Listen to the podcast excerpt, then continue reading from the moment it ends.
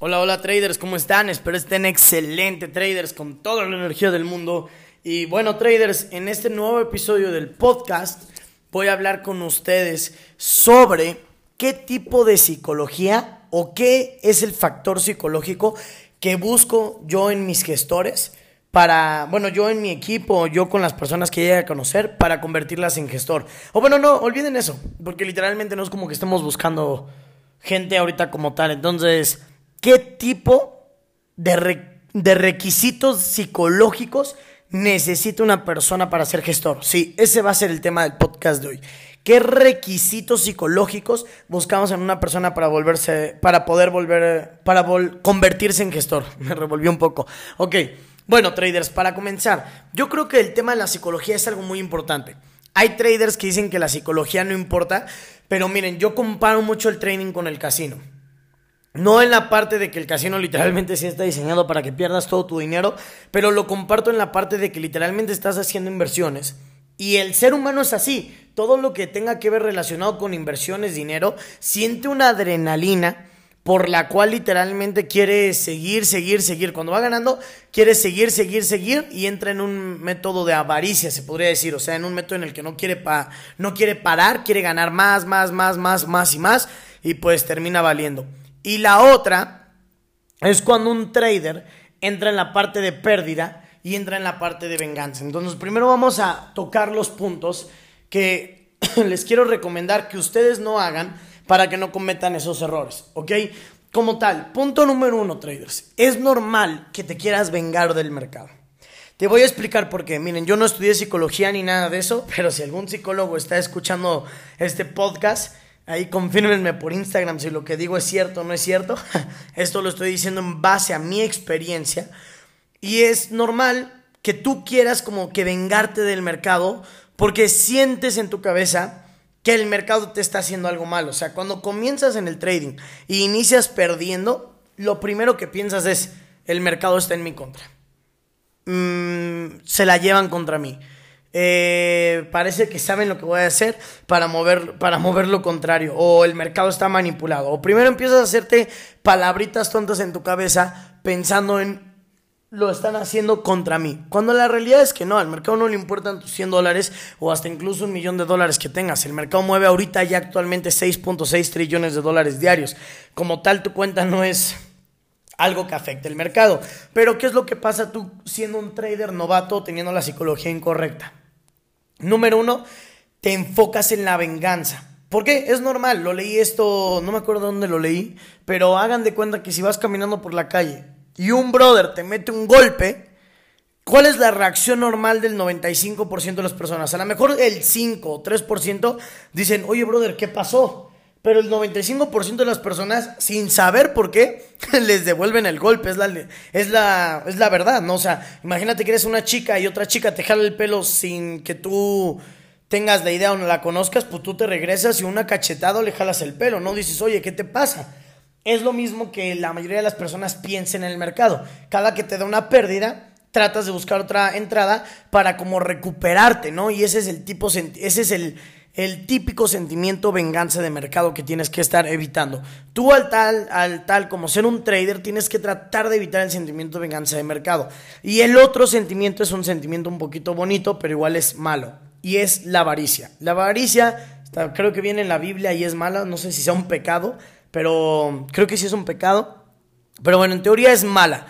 ¿Por qué es mala, traders? Porque ¿qué pasa cuando vas ganando en un trade? Y posiblemente ya llegó a tu target, pero ves que el trade va muy bueno, pensar, ¿y si le meto más? ¿Y si este trade será que gane? ¿Y si duplico la cuenta? ¿Y si le meto más al trade? ¿Y si pongo más lotaje?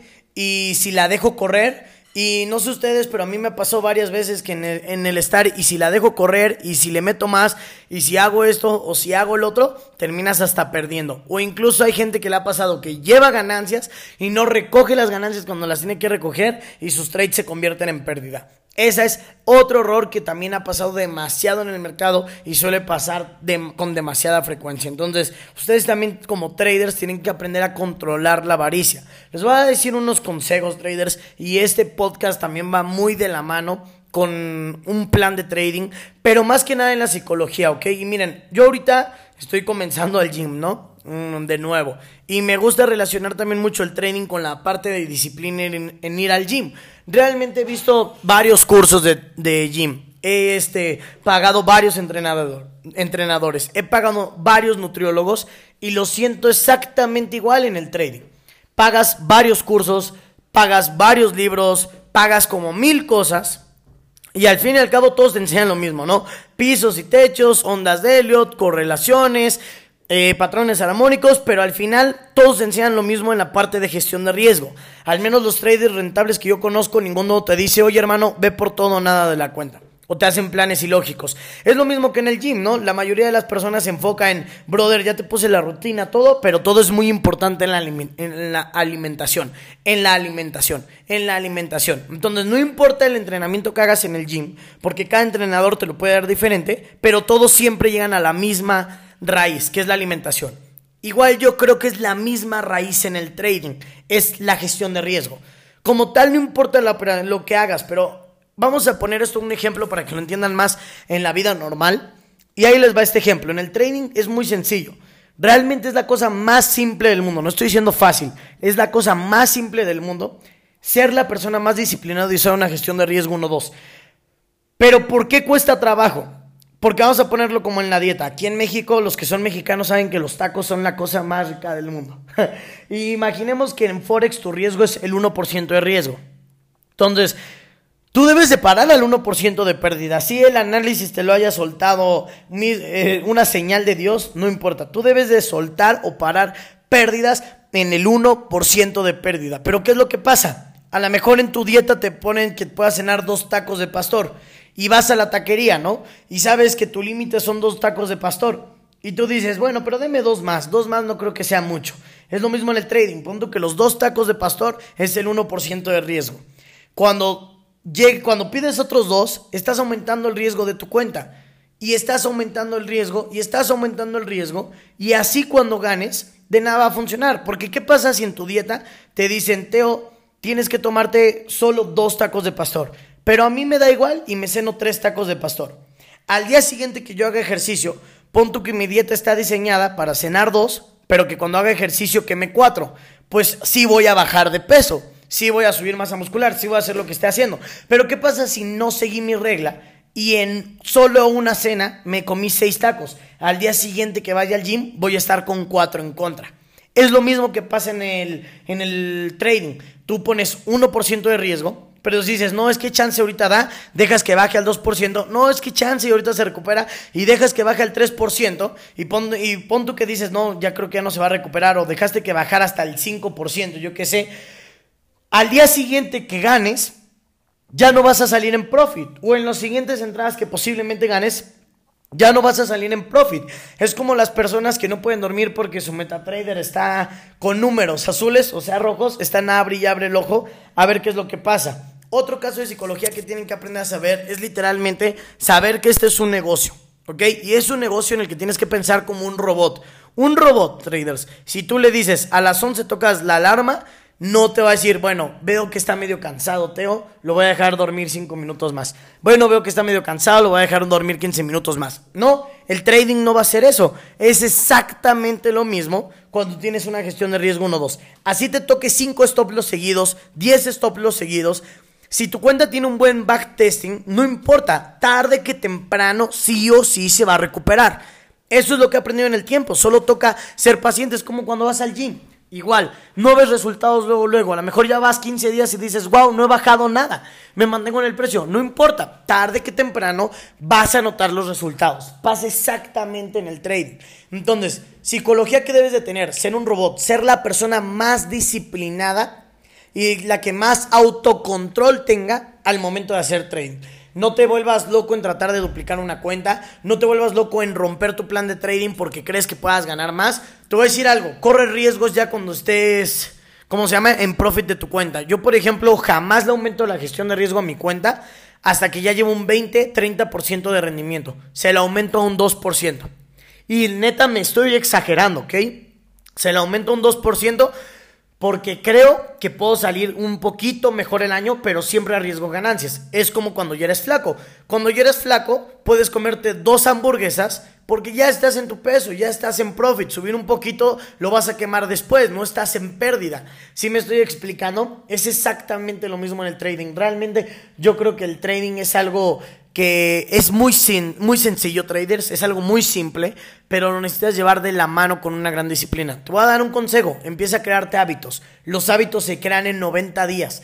Donde se trata de 90 días, en una demo, en una real, depende de lo, del suficiente autocontrol que puedas tener, empieza a crearte esos hábitos en hacer las cosas bien, en darte cuenta cómo haciendo o siguiendo el sistema, se podría decir, vas a comenzar a tener esos resultados. Después de 90 días, si no te funciona, diteo, neta la cagaste. Pero si te funciona, ya sabes, etiquétame en Instagram y di gracias, tremendo podcast. Eh, porque literalmente en 90 días vas a ver un cambio brutal, trader, se los juro. Van a ver un cambio brutal que ni se van a imaginar de cómo es que pudieron haber salido en profit. Porque vas a decir, wow, llevo perdiendo tres meses, llevo seis meses, llevo un año perdiendo y solo fui disciplinado 90 días y tuve éxito. Yo por eso es que empecé a ir al gym, para empezar a ocupar mis cosas en otra cabeza, en, perdón, para empezar a, ocupar mis cosas en la cabeza, empezarme a ocupar en otras cosas y así literalmente yo poder tener éxito también en el trading. Es como un equilibrio, ¿no? Yo digo que si ustedes logran tener bien lo físico y lo espiritual, lo financiero va a llegar solito. Y créanme, traders, yo en la parte espiritual, no crean que soy la persona más católica o devota del mundo, sí creo que existe un Dios, sí creo que existe un universo, sí creo que existe algo superior pero yo la manera de demostrarlo es meditando. No crean que voy a misa todos los domingos. Yo medito, como que me conecto conmigo mismo, agradezco, siempre agradezco. Se los juro, aunque sean 10 minutos en la mañana y 10 minutos antes de dormir, con eso creo que llevo bien mi parte espiritual. La parte de físico trato de comer ahora más saludable, trato de ir al gym y se los juro que lo demás empieza a fluir, a fluir, porque el universo está basado en energías. Entonces, al eso empezar a fluir, se van a dar cuenta que van a tener un cambio brutal, traders. Se los prometo, empiecen a crearse hábitos. Son como hábitos de éxito en el trading. ¿Cuál es el único hábito que te tienes que crear? Poder checar tus mercados. Recomendación mía, yo checo el mercado todos los días 6 de la mañana. Luego lo checo como a eso de las 3 de la tarde, 4 de la tarde. Luego a las 9 pm. Si estoy despierto, lo checo a la 1 de la mañana. Pero si no, ya no lo checo hasta el día siguiente. Y trato de siempre operar Nueva York. De 6 a 11 de la mañana es a la hora que yo opero. Si la entrada se dio en Londres, no me frustro y digo, oh, pude haber entrado. No, porque yo comprendo que el mercado siempre me puede dar más oportunidades. Tienes que tener una mente muy clara, una psicología muy tranquila y controlar más que nada esas dos cosas que te quise hablar en este podcast, que son las que más a mí me han ayudado. Número uno, controlar la avaricia. O sea, seguir uno, dos, uno, dos, uno, dos. Y la número dos, controlar la venganza. Que si pierdes, no estés buscando trades por querer ganar. Es más, si pierdes y vas comenzando, te recomiendo no hagas trading 24 horas. Así pierdas oportunidades, no hagas trading 24 horas. Inténtalo mañana que ya se te bajó el enojo, que ya se te bajó la frustración, que ya no estás por querer recuperarlo, decir, ahorita me recupero con esta. Y vas a ver que al final del año tu performance siempre va a ser positiva. Miren, hoy es 3 de septiembre y subí a mi Instagram los resultados que gané el día de hoy solo por ser gestor. Fueron cerca de 100, si no me equivoco, 120 mil dólares traders. y es una locura. De hecho, lo voy a dejar en mis historias destacadas en mi Instagram en resultados. Para que vean lo que puede ganar uno como gestor. Y no me estoy sobreapalancando. El mes de agosto solo hice el 5% de la cuenta. Entonces, eso es lo que quiero enseñarles, traders. Empiecen a crecer, empiecen a llevar sus finanzas a otro nivel, empiecen a controlar más su psicología y quítense el miedo a los mercados. El mercado no te odia. Solo busca una estrategia en la que puedas ir a favor de la tendencia y sé disciplinado. Usa uno, dos. Que cuando pierdas no te gane la venganza y que cuando ganes no te venzca la avaricia. Y vas a ver que tus resultados van a ir a otro nivel. Entonces, traders, pues espero haberlos ayudado, darles muchísimo contenido de valor en este podcast. Nos vemos en los siguientes episodios. Bye.